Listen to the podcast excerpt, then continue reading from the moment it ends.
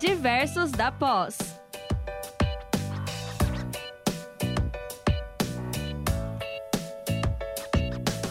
Olá, pessoal, boa noite, sejam todos bem-vindos a mais um programa do Diversos da Pós. Para aqueles que não nos conhecem, estão aqui pela primeira vez, eu sou o professor William Salles, sou um dos coordenadores dos nossos cursos de pós-graduação da área da saúde aqui do Centro Universitário Internacional Uninter. E hoje comigo eu tenho aqui nossa querida parceira e professora também é, que compõe o nosso quadro do Diversos da Pós, professora Joyce Dias, popularmente conhecida aqui com a gente como Joy. Joy, seja bem-vindo ao nosso programa de hoje. Olá, meu amor, boa noite a todos. Que bom estar mais um programa. Hoje a gente vai falar de um assunto bem bacana, né, envolvendo aí a área da educação e saúde. Bora lá. Boa noite para todo mundo e obrigada pela presença desde já. Vão mandando as suas dúvidas à medida que a gente vai batendo um papo, à medida que a gente vai conversando aqui, e é bem isso que a Joy disse. Hoje a gente vai unir duas grandes áreas, né? Eu trabalho na área da saúde e a Joy trabalha na área da educação, e junto a gente faz uma, droba, uma dobradinha para acabar, né? Uma dobradinha, dobradinha bem bacana bacana unindo essas duas áreas, né? Por que unindo as duas áreas? Porque a gente não consegue trabalhar sozinho, né? Então a gente precisa do direcionamento aí do pessoal da área da educação, principalmente orientando a gente de que forma a gente da área da saúde, nós profissionais da saúde, vamos conseguir fazer uma ação que é muito importante de todas as áreas da saúde, que é trabalhar com a educação em saúde. Eu tenho certeza que vocês já ouviram falar dessa temática de educação em saúde. Para que, que serve educação em saúde? Será que no meu dia a dia eu fui atingido, recebi informação de educação em saúde, o que, que é educação em saúde, né? Então, é justamente sobre isso que a gente vai falar. A Joy, né, como docente, como professora e com mestrado na área de educação e tecnologias, ela vai poder nos auxiliar para você, enquanto professor, enquanto docente, o que, que você pode usar de metodologias ativas para trabalhar alguns conteúdos importantes com seus alunos, né? Como que faz, não só com os alunos, mas levar informação para a população de um modo geral. Bom, gente, quando a gente pensa e fala em educação e saúde, a gente tem que ter como base as campanhas do nosso Ministério da Saúde. Então, se você parar para pensar e observar, todo ano nós temos várias campanhas que o nosso Ministério da Saúde faz. E o que, que são essas campanhas? Nada mais, nada menos do que uma estratégia de educação em saúde. É a forma com que a gente tem de fazer uma ponte entre assuntos técnicos vivenciados dentro da área da saúde, colocar uma roupagem nesses assuntos que facilite a compreensão da população leiga, e assim a gente consegue atingir vocês que estão aí do, do outro lado com uma informação importante de prevenção, com uma informação importante de educação e saúde. Então, nesse ano, nosso Ministério da Saúde tem algumas campanhas em voga. Então, uma das primeiras campanhas que nós temos é a vacinação contra a gripe e o sarampo, doação de leite materno, campanha de prevenção contra a malária, campanha de prevenção contra a doença de Chagas, uma campanha de prevenção contra a tuberculose, a campanha do coronavírus, prevenção da gravidez precoce, também uma campanha muito importante. Outra campanha que nós já temos, né, registro dela lá no Ministério, uma campanha contra o infarto agudo do miocárdio e, por último, uma campanha de prevenção contra rancenias. Então, uma, duas, três, quatro, cinco, seis, sete, oito, nove campanhas que você já pode pesquisar aí na internet sobre elas. É só digitar lá www.gov.br/saúde e você vai ver lá campanhas de saúde de 2022. Então, todas essas campanhas, pessoal, nós usamos para conseguir levar a informação até vocês. Né? Então, a gente, como eu disse, a gente consegue colocar uma roupagem diferente na informação para que ela fique palatável e que as pessoas consigam entender e compreender das informações. Já temos algumas participações aqui, a Marley, Boa noite, Marley. Obrigado pela tua presença. Pessoal, vão participando, vão dando boas-vindas, boa noite aí para gente. Informe de onde você é, se você é aluno da Uninter, se você de que polo você é, de que cidade você é. Nós gostamos de bater um papo legal. Joy, me diz uma coisa: o que, que a gente pode usar da educação para fazer educação em saúde e tornar um conteúdo mais agradável, mais interativo? O que, que a gente tem de metodologias ativas que a gente pode utilizar para fazer educação em saúde? Bom, quando a gente fala, né, Will, de metodologias ativas, a gente pensa aí, então, em um leque de opções de metodologias diferentes, algumas parecidas, porém aí com uma característica ou outra que difere uma da outra. É, de uma forma simples da gente entender, é, metodologias ativas nada mais é aquilo que coloca em foco o aluno, ele se torna o protagonista do seu processo de ensino-aprendizagem. Isso não significa que o professor saia de cena, muito pelo contrário. Nós, professores, nosso papel passa aí a ser um, uma ponte entre o conhecimento e o aluno, um facilita, facilitador por meio das metodologias ativas ela tem esse nome de ativa justamente para fazer jus a isso mesmo, para colocar o aluno ali na atividade, com a mão na massa, é, um, né, tornar aí um ser mais pensante do que ele já é, é colocar ele ali no centro do, do, do processo de ensino-aprendizagem. Cada metodologia vai, vai pode estar direcionada para um tema, de repente um tipo de metodologia não vai ser compatível com um determinado tema, já com outro dá certo. Então você comentou aí das campanhas, né? Vamos utilizar aí esse exemplo das campanhas e de que forma a gente pode é, é, relacionar isso com a questão das diferentes metodologias que a gente tem hoje, é, algumas um pouco mais ativas. A gente não pode dizer assim que as metodologias é, que, que eram utilizadas utilizadas há um tempo atrás, elas não são ativas. Elas são, mas essas que estão surgindo agora, a gente pode dizer que elas são aí um pouco mais ativas. Porque envolve aí o uso, às vezes, de uma tecnologia diferenciada, utiliza aí de métodos de se colocar o aluno para pensar e também para falar sobre determinado assunto, ou seja, ele opina, ele coloca a opinião dele ali no momento de uma discussão. Então, comparado esses, essas metodologias com metodologias utilizadas anteriores, que a gente chama aí das mais tradicionais, que é aquela aula expositiva que o professor fala lá aos 50 minutos, escreve no quadro e o aluno anota tem muitos alunos, a gente teve, tem N profissionais aí, na verdade, que se formaram e são né, excelentes profissionais que atuam aí na área da saúde, na área da educação, que aprenderam dessa forma. Então, nós não estamos aqui para desmerecer as metodologias que não são consideradas tão ativas. Né? Formaram, sim, bons profissionais, ensinaram e cumpriram o seu papel aí de transmitir conhecimento. Mas quando a gente traz aí os exemplos das metodologias ativas, nada mais é que uma forma de acompanhar esse novo perfil de aluno. Quem é o nosso novo aluno em sala de aula? Um aluno mais tecnológico, um aluno mais ali ligado no celular, no tablet, com acesso à internet, com vários aplicativos, com games, games é, direcionados para o ensino-aprendizado. É, então, assim, a gente sabe que nós, né, mesmo nós, pessoas até mais velhas, de repente mãe, pai, avô, utiliza o celular, utiliza a tecnologia, utiliza as redes sociais, e por que não trazer isso também para a área de educação? Não só a área de educação ali, que a gente fala, é, é educação, a área de pedagogia, né, a, a, mas também para a área da saúde, a educação na área da saúde. Me lembro quando eu dei uma, uma aula de processos pedagógicos na enfermagem, que a gente trouxe exatamente os processos pedagógicos e essas inovações que existem dentro do processo pedagógico na área de enfermagem, que serve aí para a área da saúde como um todo também, né? Mas para essa aula específica que foi que eu, que eu tive o prazer de dar aí para o curso de enfermagem.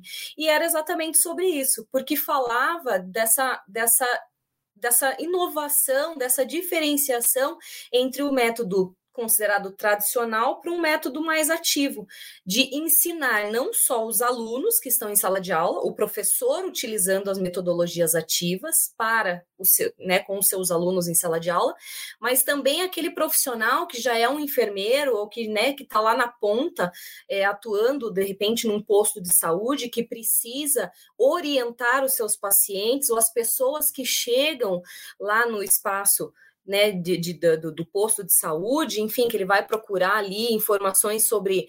É, eu lembro que eu citei a campanha de aleitamento materno, de que forma você ensinar sobre isso. Então, não sou eu que vou dizer, olha, você tem que ensinar sobre o aleitamento materno dessa forma. O que a gente instrui é que você precisa conhecer o seu público, as pessoas que estão frequentando o local onde você trabalha, as pessoas que você, que você vai atender, para que você consiga identificar uma melhor metodologia para transmitir aquele conhecimento. Né? Então, de repente, é, para se a gente para e pensa, né? Poxa, é, surge ali uma campanha sobre o próprio Covid, né? Vamos citar o próprio Covid, mas as pessoas não estão conseguindo entender ali a importância da máscara. Vamos citar um exemplo aí que está no nosso dia a dia. Não estão conseguindo entender por que, que tem que usar máscara, qual que é a importância. Será que o meu cartaz está escrito errado? Será que a forma como a informação está exposta naquele cartaz está didaticamente falando é, adequada para o meu público? É isso que o processo pedagógico entra e as metodologias ativas também, né, junto, é, é, para orientar esse profissional que faz a criação dessas campanhas e que também está lá na ponta orientando essas pessoas que estão lendo esses cartazes. Né? De repente, o cartaz não é a melhor forma, preciso utilizar uma outra metodologia, né? preciso, de repente, fazer ali o boca a boca, falar ali com as pessoas que chegam ali no posto sobre o uso da máscara, sobre a importância da vacina. Então, assim, as metodologias ativas, elas estão presentes para apoiar nós, professores, nesse processo de ensino-aprendizagem para com os nossos alunos e também para as pessoas com quem nós vamos trabalhar. Então, por que que se fala tanto, né, Will? Ah, parece uma moda, uma modinha, né, agora, ah, metodologia ativa, tem que utilizar. Tem, eu vou defender até o último, porque nós estamos trabalhando não só com alunos diferentes, mas de repente com, com profissionais também diferentes, né? Então é necessário, a gente tem que sair ali do quadro negro, do giz e do papel com caneta. As metodologias ativas também é importante deixar bem claro, acho que o Will vai lembrar, a primeira vez que a gente fez, que, que nós fizemos uma, uma foi uma rádio, né, Will, se eu não me engano, falando sobre metodologias ativas. Nós não utilizamos celular, nós não utilizamos computador, a gente não utilizou tecnologia nenhuma. Nós corremos na papelaria da esquina, eu e o Will, nós compramos duas cartolinas e um monte de canetinha colorida. E nós criamos um cartaz para explicar sobre metodologia ativa. Então, assim, ah, eu preciso ter um celular, eu preciso ter um tablet para eu ir para minha sala de aula, para eu fazer uma metodologia ativa. Não, você não precisa, não necessariamente. Isso são aí uns aparatos tecnológicos que dá um tchan aí na tua aula, mas não impede você de fazer, de trazer uma metodologia ativa para dentro do teu contexto ali de, de ensino-aprendizagem, para aplicar, né, para criar uma metodologia ativa. Nós fizemos um cartaz todo colorido com várias informações que visualmente quando as pessoas olham para aquele cartaz que nós fizemos, elas conseguem identificar, né, é, é, a orientação é melhor diante daquele cartaz que nós fizemos, do que se de repente a gente estivesse só falando para as pessoas que, que estavam nos ouvindo. Então é aí que entra as, a, o, o, quem está nos ouvindo, seja aluno, seja um profissional, né, seja é, uma pessoa que se interessou pelo tema, ela vai conseguir entender melhor. E daí, de repente, quando você leva isso para dentro de sala de aula, você vai criar com seus alunos, você pede para os seus alunos criar o cartaz, aí é eles que estão ali na atividade, eles que vão pôr a mão na massa, eles que vão é, expor o conhecimento de repente que eles já sabem ou que eles acabaram de aprender por meio aí de um estudo de caso, de uma sala de aula invertida, enfim, daí são N possibilidades. Mas, em resumo, aí, falando até um pouquinho a mais do que estava. É que é muita coisa para a gente falar, pouco tempo, e é um assunto que agrada ambos aqui, então, se deixar, a gente vai falando, vai falando, mas em resumo, a metodologia ativa dentro da área da saúde é isso, colocar o teu aluno em foco para pensar, ele é o protagonista, né? Sair daquele, daquela, daquela mesmice ali de todos enfileirados, todos ouvindo o professor. É hora do professor também ouvir os alunos, isso também é uma metodologia ativa. Né, escutar ali, fazer uma avaliação diagnóstica do que o seu aluno já sabe, para partir do que ele já sabe você caminhar, então, são N possibilidades aí de metodologia ativa dentro da área da saúde, Will. Teu microfone está fechado.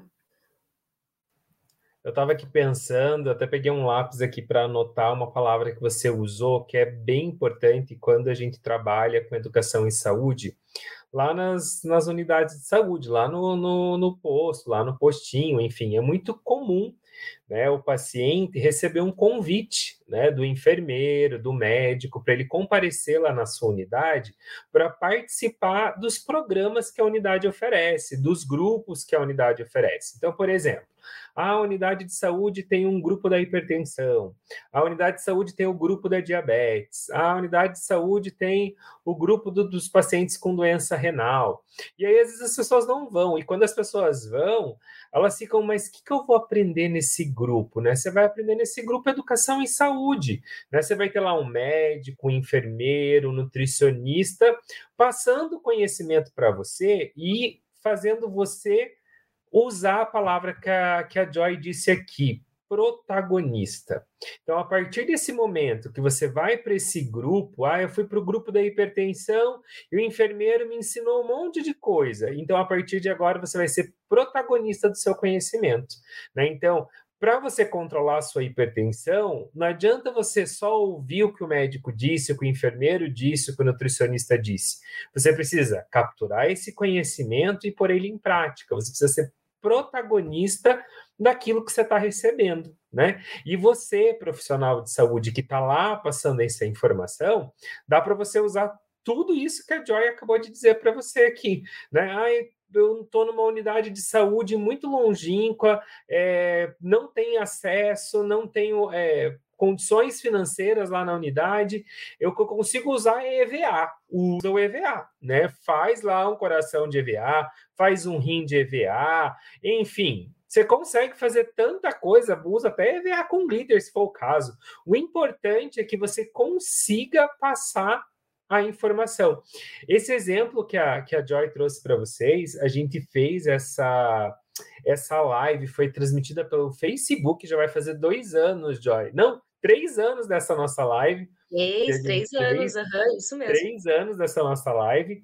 E a gente falou sobre uma metodologia ativa que tava, tinha vários livros já publicados sobre ela, que você lembra o nome, Joy? Agora me fugiu aqui da, da memória. Era metodologias inovativas. Inove tracinho ativas. Isso é, mesmo. Da Filatro é uma, uma autora que fala muito sobre várias inovações na área da educação, que na época era um livro recém-lançado, então Isso. eu utilizei muito no meu mestrado, porque até quem se interessar, lá tem várias, na verdade, acho que ela aborda praticamente todas. De, de lá para cá já devem ter surgido aí algumas inovações, mas poucas, perto do que ela escreveu. Ali é um livro bem completo, Andréa Filatro e a, a é, Ana Carolina Cavalcante. É um livro muito bom e nós utilizamos esse nessa época. Verdade. E eu lembro que a gente recebeu bastante é, retorno positivo do pessoal que assistiu a, a, a live, porque o pessoal esperava que a gente ia chegar com aplicativos de celular, com um monte de coisa. E aí, a hora que abriu a live, eu tava segurando o cartaz, assim, ó, bem bonitinho.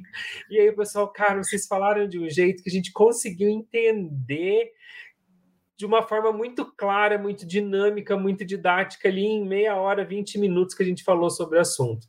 Então, assim, é, usar as metodologias ativas é justamente isso, a gente colocar uma roupagem diferente e sabe, pensar fora da caixa, e principalmente nós, profissionais de saúde, que é essa nossa grande dificuldade. É, conseguir converter informações técnicas, um linguajar pesado, e, e, conseguir transferir isso sem perder o rigor mas de uma forma com que a população leiga consiga entender isso, né? Com que os nossos alunos consigam entender, com que vocês que estão aí nos assistindo consigam entender. A gente também tem a participação da Sandra Rocha, de São Paulo, do Super Polo. Seja bem-vinda, Sandra, está aqui com a gente, nos acompanhando. Mandem suas dúvidas, quem tem dúvidas aí sobre metodologias ativas, essa é a hora de perguntar. Inclusive, Will, eu estava vendo é, esses dias atrás também a respeito sobre educação em saúde. A Cielo tem publicado muitos artigos da área da saúde, porque o que, que pelo, pelo a, a, alguns artigos que eu li, o que, que traz ali na a concentração principal?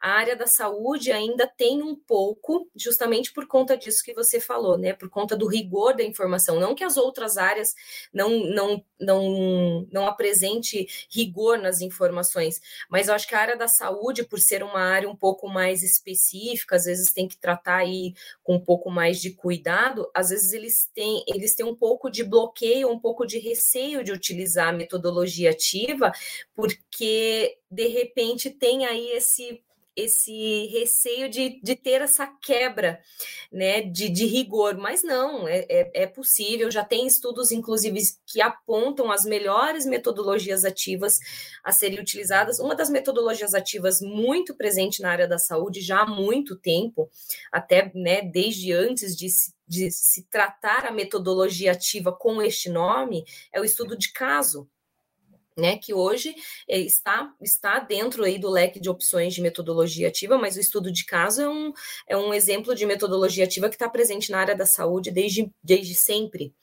É, então, assim, de repente aí pensar um pouquinho além do estudo de caso, pensar aí numa gamificação, pensar aí, no, de repente, a gamificação até não só para o ensino-aprendizagem, mas para o ensino-aprendizagem da própria equipe, que está trabalhando, né, por meio de treinamentos, né, você vai trazer aí um, um treinamento para a tua equipe ali de enfermagem, traz aí por meio de uma gamificação, por meio de um Kahoot ou de qualquer outro aplicativo que possibilite esse treinamento, né, tem várias plataformas que traz premiações, é, enfim, que você consegue aí ensinar várias coisas, e fora isso, é, o estudo de caso tem, é, por meio de problema, por vários, né? Sala de aula invertida, tem muitos, e tem alguns estudos que já apontam as, as metodologias ativas que são mais indicadas para a área da saúde. Lá na plataforma da Cielo eu encontrei alguns estudos aí, desde 2018, 2019, eles já vêm falando bastante sobre isso. Então é, é algo bem importante e é bem interessante pensar nisso, nessa inovação aí na sala de aula e também lá, como o William estava falando, no, no próprio posto de saúde, lá na ponta, lá com as pessoas mesmo, né? Agora deixando um pouco de lado os alunos, pensando lá naquele que a gente atende lá no posto de saúde. Também, de repente, utilizar uma metodologia diferenciada para ensinar é, é interessante. É, Perfeito. Mais uma pessoa participando aqui com a gente, a Gisele. Seja bem-vinda, Gisele. Então é isso, pessoal. A gente está aqui conversando com vocês, com o nosso Diversos da Pós, sobre educação em saúde e as principais metodologias ativas que a gente pode estar tá utilizando para alcançar e para propagar essa informação para todas as pessoas. Para aqueles que estão chegando agora, o Diversos da Pós acontece quinzenalmente, a cada 15 dias a gente está aqui. Nós somos diversos porque a gente tem assuntos dos mais variados que vocês possam imaginar, literalmente um leque de informação. Então, tem pessoal da educação, tem o pessoal do RH, tem o pessoal da internacionalização, da comunicação, da logística e da saúde. Eu acho que eu não esqueci ninguém, né, Joy? É, é, eu né? e a Lu da, da educação, educação, a Ori da RH, a Cris lá da, Cris. da logística, o nosso José internacional. Internacional. Foi todo mundo. E Clóvis Comunicação. Da comunicação, isso. isso. E do, então, e do, e signos então, nós temos várias áreas do conhecimento aqui para falar de educação e tantas outras informações para vocês, certo? Então, por isso que a gente chama isso de Versos da Pós, ele é um programa mais descontraído, um programa de bate-papo, a gente está aqui justamente tirando a roupagem, né, tentando fazer um programa diferente para conseguir levar educação aí para vocês de alguma forma, não só educação em saúde, mas educação em, em outros aspectos. Então, a Joy falou agora há pouco de estudo de caso, né? Então, é importante nós da área da saúde estarmos antenados, né, e usarmos aí todas as ferramentas que a gente tem para educação em saúde. E nós estamos num momento, num boom de informação nas últimas semanas sobre a varíola dos macacos. Acho que todo mundo tem ouvido falar bastante sobre isso. Né? Então, o que seria né, essa varíola dos macacos? Ai, meu Deus, agora a gente vai ter uma outra pandemia. Não, gente, calma. Né? Então, o que, que acontece? A primeira descoberta da varíola dos macacos foi em 1958, gente. E somente em 1970, então de 58 a 70, a gente tem um gap de tempo aí, e só em 1970 a gente tem o primeiro registro da varíola dos macacos em humanos, que foi feito esse registro lá na República Democrática do Congo. Só que de 1970, só em 2017 a gente teve aí registros em larga escala de contaminação em seres humanos. Ou seja, 40 anos se passaram, né? William, mas por que isso aconteceu agora? Porque aconteceu um, um evento chamado de spillover. E a partir de agora, esses eventos, eles vão acontecer com uma frequência maior ainda.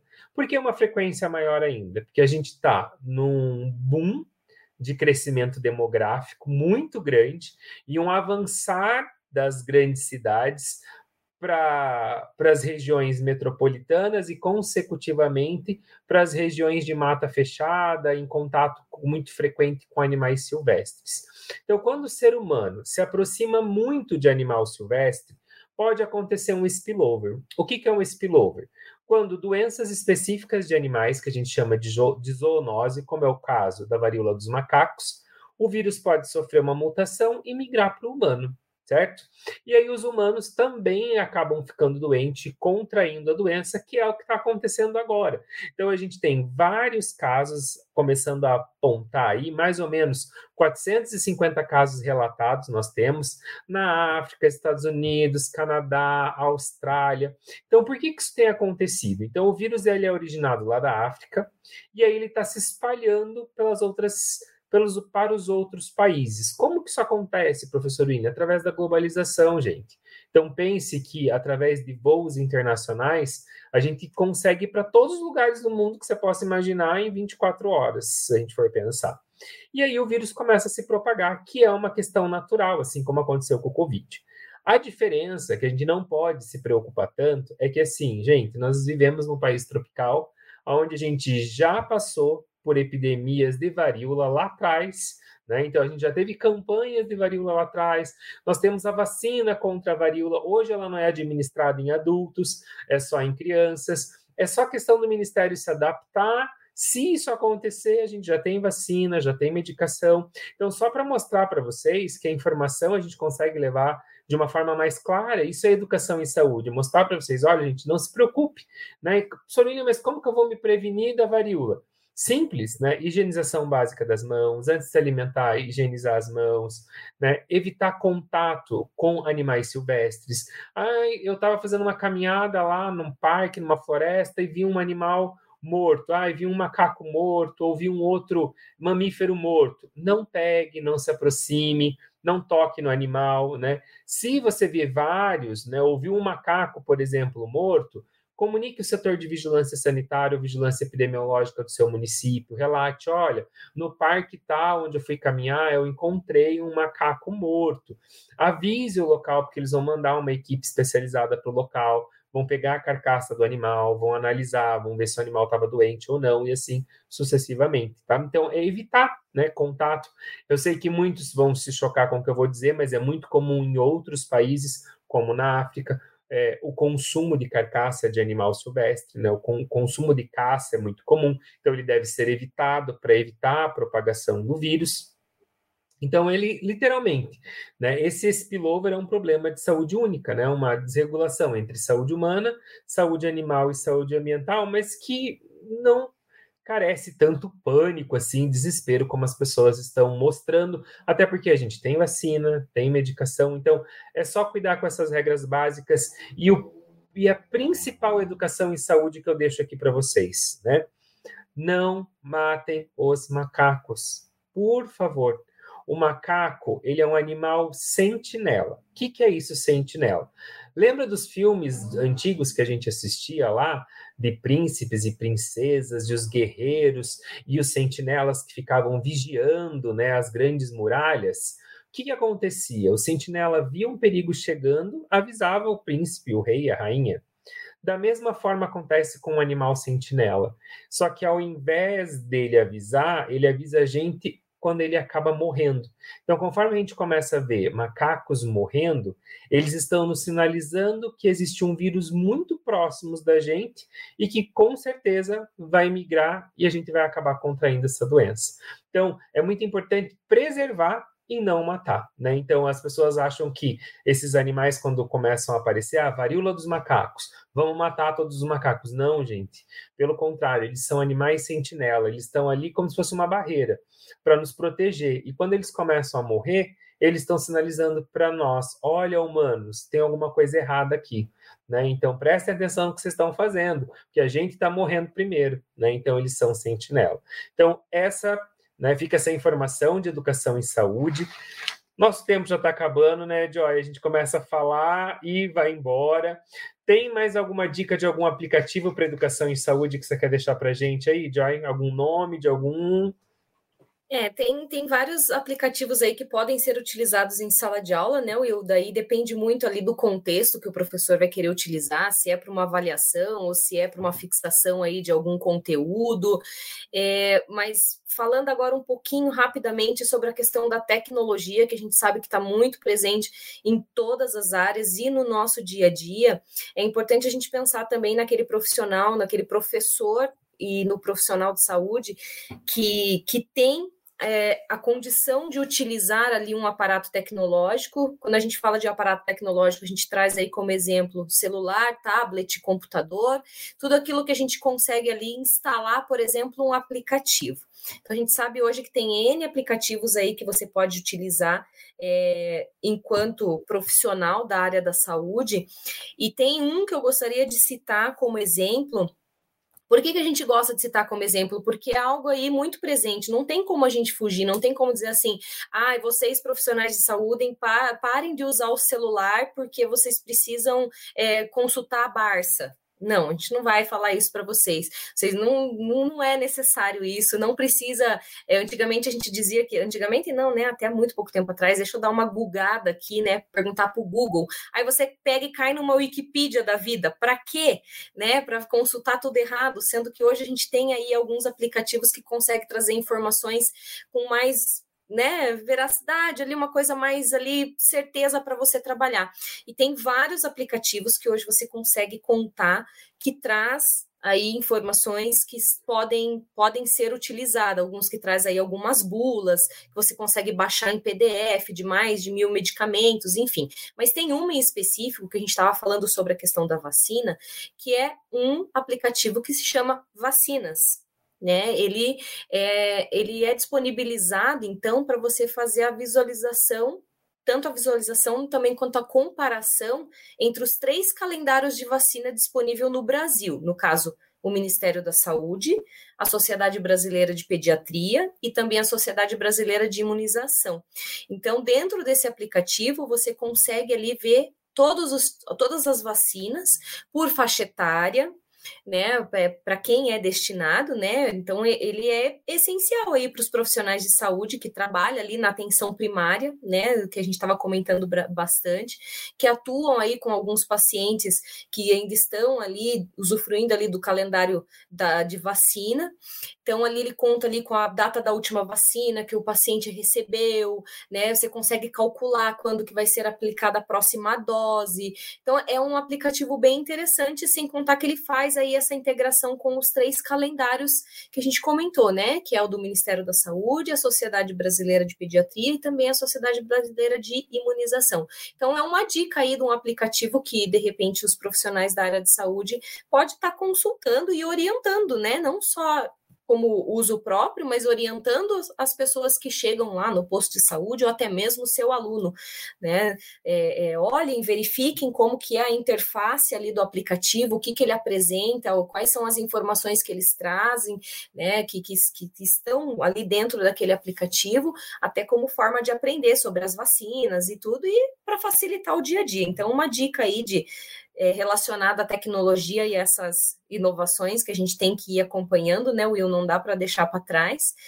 E fora isso, daí pesquisar as metodologias ativas, que são várias, ver ali qual, quais são as principais características de cada tipo de metodologia ativa para que você consiga é, inserir e adequar dentro do seu plano de aula, dentro do seu plano de ensino, até mesmo do, do curso como um todo, né? Como uma exigência aí de uma inovação aí dentro de um curso, dentro de uma sala de aula, seja presencial e EAD.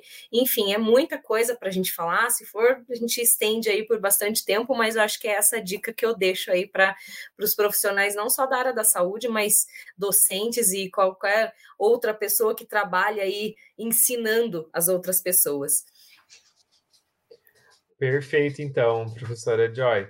Bom, pessoal, nosso tempo já se esgotou. Como sempre, a gente acaba passando um pouquinho, então nós só temos a agradecer a presença de todos vocês, agradecer a participação e para vocês nos acompanharem daqui 15 dias, nosso próximo programa. Estaremos aí, diversos da pós, às 19 horas, falando de N temáticas com vocês. Agradeço a presença de todos vocês. Professora Joy, quer dar um tchau aí, pessoal?